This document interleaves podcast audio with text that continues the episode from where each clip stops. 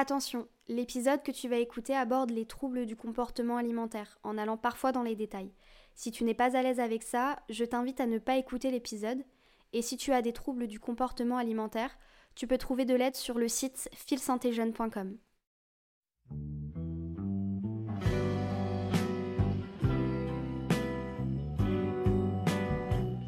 Bonjour à toutes, bonjour à tous, bienvenue dans ce nouvel épisode de An Eye on You. Moi c'est Jade, je suis journaliste et dans ce podcast je vous parle de problématiques qui me touchent au quotidien et qui peuvent toucher de nombreuses personnes autour de moi. Parce que pour moi, en parler ça me fait du bien et peut-être que ça fera du bien aux personnes qui écoutent ce podcast. Avant de commencer ce deuxième épisode, je voulais vous remercier pour vos retours et vos partages euh, concernant le premier épisode. J'avais très peur de sortir ce podcast, j'étais très anxieuse à l'idée que ça ne plaise pas, que les gens trouvent ça ridicule, et vous avez été tous super bienveillants, donc merci beaucoup et j'espère que bah, la suite vous plaira. Aujourd'hui, dans cet épisode, je vais vous parler de mes troubles du comportement alimentaire, de mes TCA. Mes troubles du comportement alimentaire, je sais qu'il y a plusieurs formes de TCA, mais si je devais expliquer les miens, j'ai pas vraiment de définition précise, mais en gros, c'est que quand je mange, je culpabilise et donc je me fais vomir. Il y a un mécanisme dans mon cerveau qui me dit va te faire vomir. C'est pas très glamour, mais bon, c'est comme ça. Et pourquoi je culpabilise? Parce que pour moi, j'ai pas envie de manger gras, parce que j'ai envie d'avoir une alimentation entre gros guillemets parfaite, celle qu'on voit sur les réseaux sociaux, donc un truc qui est totalement fake quoi, parce que personne ne mange aussi sainement tous les jours. Enfin bref, je vais vous laisser avec cet épisode pour que vous compreniez mieux pourquoi j'ai des TCA et ce que c'est les TCA au quotidien. Voilà, bonne écoute Avant de débuter, j'aimerais préciser encore une fois que je ne suis pas médecin, que ce podcast va se baser sur ma propre expérience, sur mes propres ressentis. Donc si vous avez des remarques, n'hésitez pas à me les envoyer. Bref, avec tous ces disclaimers, j'ai l'impression de repousser euh, mon envie de parler. Donc voilà, c'est parti. Personnellement, mes troubles du comportement alimentaire, ça a commencé au lycée. Je pense que ça s'est juste développé depuis le collège, quand euh, on se prend au collège des remarques en tant que femme ou en tant qu'homme sur notre physique, parce que c'est à cette période qu'on développe le plus de complexes. Mais bref, en soi, au lycée, j'avais pas tant de mal avec l'image de mon corps, sauf quand on me faisait des, des remarques. Merci à les hommes. Mais c'est au lycée où j'ai commencé à me faire vomir. Au départ, je pensais pas du tout à la nourriture, j'avais juste des soucis au quotidien et euh, du coup, je me faisais vomir. D'ailleurs, spoiler, ça réglait rien du tout. C'était juste bête de faire ça. En plus, il n'y avait pas de raison particulière. Enfin, s'il y avait une raison parmi les autres, c'était grâce à un, garçon. Et j'ai voulu l'alerter un jour, même si euh, il allait jamais régler euh, ce problème dans ma vie. Hein. C'était que moi qui pouvais m'en sortir. Mais en fait, il m'a dit si tu te fais vomir pour moi, c'est bien, continue. Du coup, bah, bah voilà quoi, merci. Ça fait toujours plaisir. Bref, petit à petit, avec en plus l'anxiété qui s'est ajoutée, j'ai eu envie de faire attention à ce que je mangeais. Je m'empêchais de manger. Je culpabilisais quand je mangeais gras, quand je mangeais trop. Et puis évidemment, à force de faire ça, bah, j'ai développé une forme de boulimie où je m'empêchais de manger. Ensuite, j'avais des crises euh, où je mangeais tout et n'importe quoi. Puis ensuite, je culpabilisais et je me faisais vomir.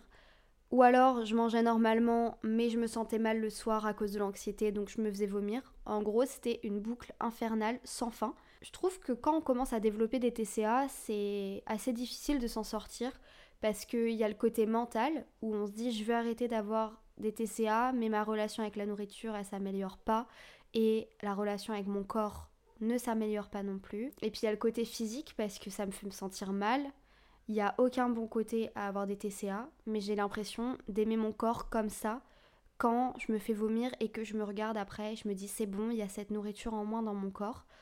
Et en vrai, aimer son corps comme ça avec les troubles à côté, bah c'est qu'une impression.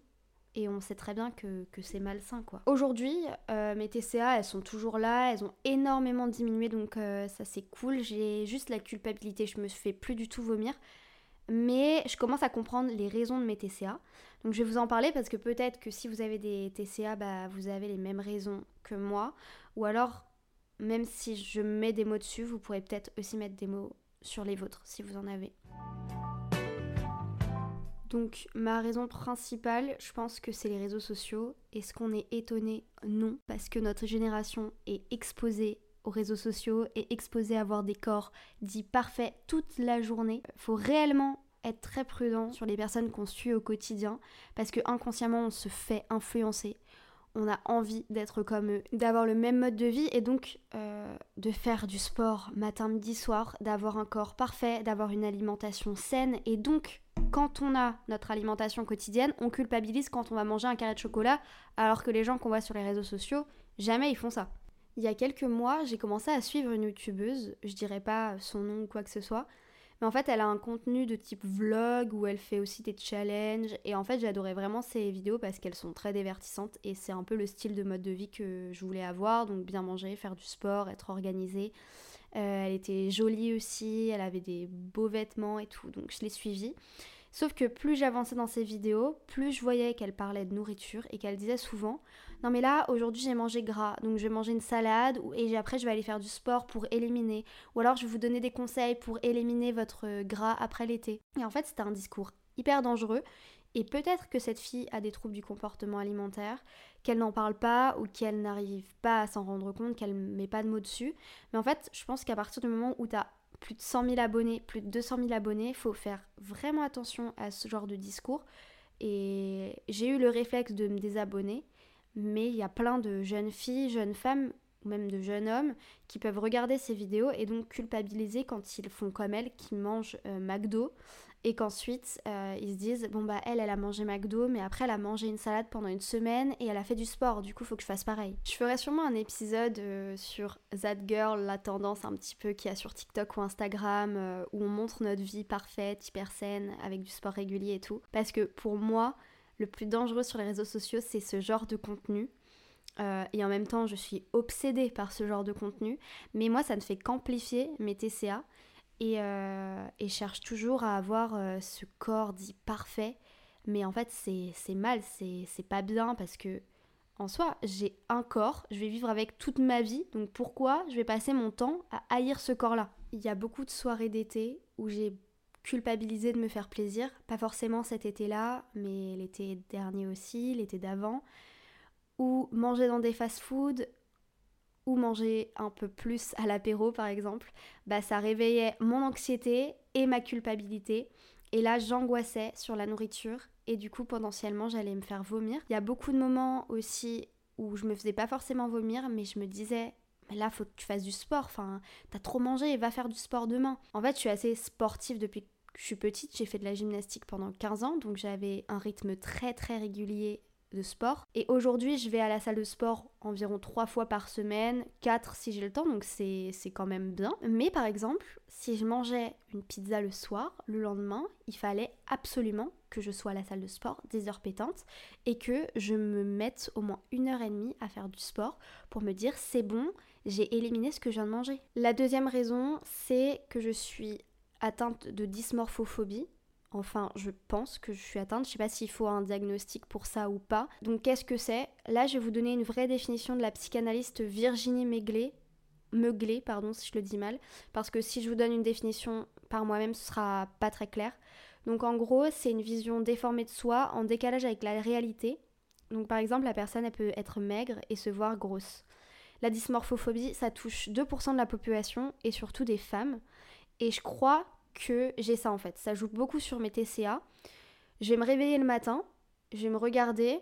Soit je vais bien aimer mon ventre, soit pas du tout parce que je vais le voir euh, énorme ou je sais pas. Et je vais contrôler tout ce que j'ai mangé en fonction de ça. Aujourd'hui, euh, qu'en est-il de mes TCA J'écoutais l'autre jour le podcast de Dévibration Sunshine Radio, je sais pas si vous connaissez. Et elle parlait de ses TCA, justement, de ses troubles du comportement alimentaire, parce qu'elle, elle en a eu de, vraiment très très graves, très poussés.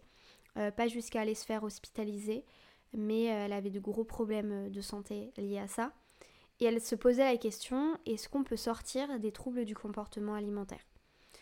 Moi, j'aimerais répondre à cette question avec mon cas personnel. Donc oui, on s'en sort, ça prend du temps, mais je pense qu'on peut y arriver. Et parfois, on s'en sort parce qu'on a un déclic, ou alors qu'on demande de l'aide et qu'on reçoit de l'aide ou parfois ça peut arriver tout seul. Et je crois qu'aujourd'hui j'en sors un petit peu et j'en suis très heureuse parce que ça a été très très difficile d'avoir des TCA. J'apprends à manger normalement, J'apprends à faire du sport quand j'en ai envie et juste parce que ça me fait me sentir bien. Et pas parce que j'ai envie de perdre du poids, euh, d'éliminer ce que j'ai mangé la veille. Surtout que j'ai une morphologie qui fait que en soi, j'ai jamais eu beaucoup de poids à perdre. Mais euh, comme je vous le disais, la dysmorphophobie, des fois, ça nous fait nous voir différemment. Je pense pas encore pouvoir donner des conseils précis pour s'en sortir parce que moi-même, je culpabilise encore un petit peu. Parfois, c'est comme je vous le disais, c'est mental, donc il faut vraiment travailler là-dessus. Ce que je me dis quand je suis dans une phase où je culpabilise, c'est est-ce que j'ai de l'énergie grâce à ce que je viens de manger? Est-ce que ça me fait plaisir de manger ça? Et surtout, est-ce que grâce à ce que j'ai mangé, je suis en bonne santé? Et ça, je pense que ça peut être un bon début de se poser ces questions-là pour commencer. Euh, aussi, en parler, c'est une très bonne solution. En parler à votre entourage, à un professionnel de santé, ça, ça aide énormément. Dans mon cas, je déteste qu'on me parle de mon corps, qu'on me fasse des remarques sur si je mange bien ou pas assez. Et ce qui m'aide lors de mes crises, c'est d'en parler après, c'est d'exprimer ce qui ne va pas, ce que je pense. En fait, ce dont on a besoin quand on a des TCA, ce dont une personne a vraiment besoin, c'est d'une oreille attentive et bienveillante pour l'écouter sur ce qui ne va pas et pourquoi elle a cette euh, relation avec la nourriture. Il faut aussi être compréhensif, il ne faut pas juger la personne parce qu'il y a des gens qui ne comprendront jamais pourquoi on a des TCA et c'est la vie, euh, il y a plein de, de, choses que les gens ne comprennent pas entre eux.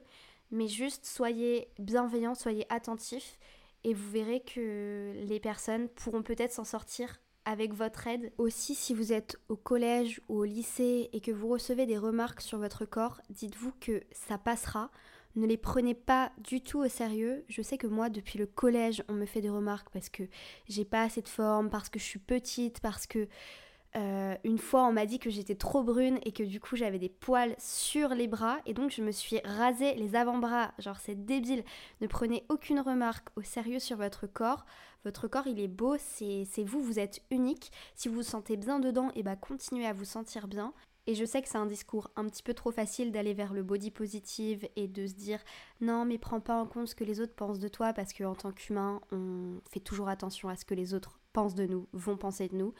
Et je suis la première à le savoir vu que mon angoisse euh, est bien présente au quotidien sur ces aspects-là aussi.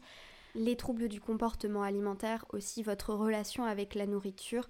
Il y a plein de professionnels de santé qui peuvent vous venir en aide si vous n'arrivez pas à le faire vous-même ou avec votre entourage.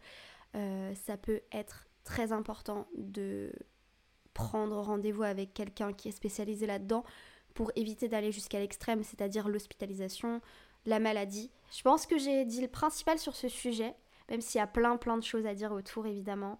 Euh, il y a plein de formes de TCA, il y a plein de raisons différentes. Si vous voulez que je fasse d'autres épisodes à ce sujet, bah, n'hésitez pas à me le dire.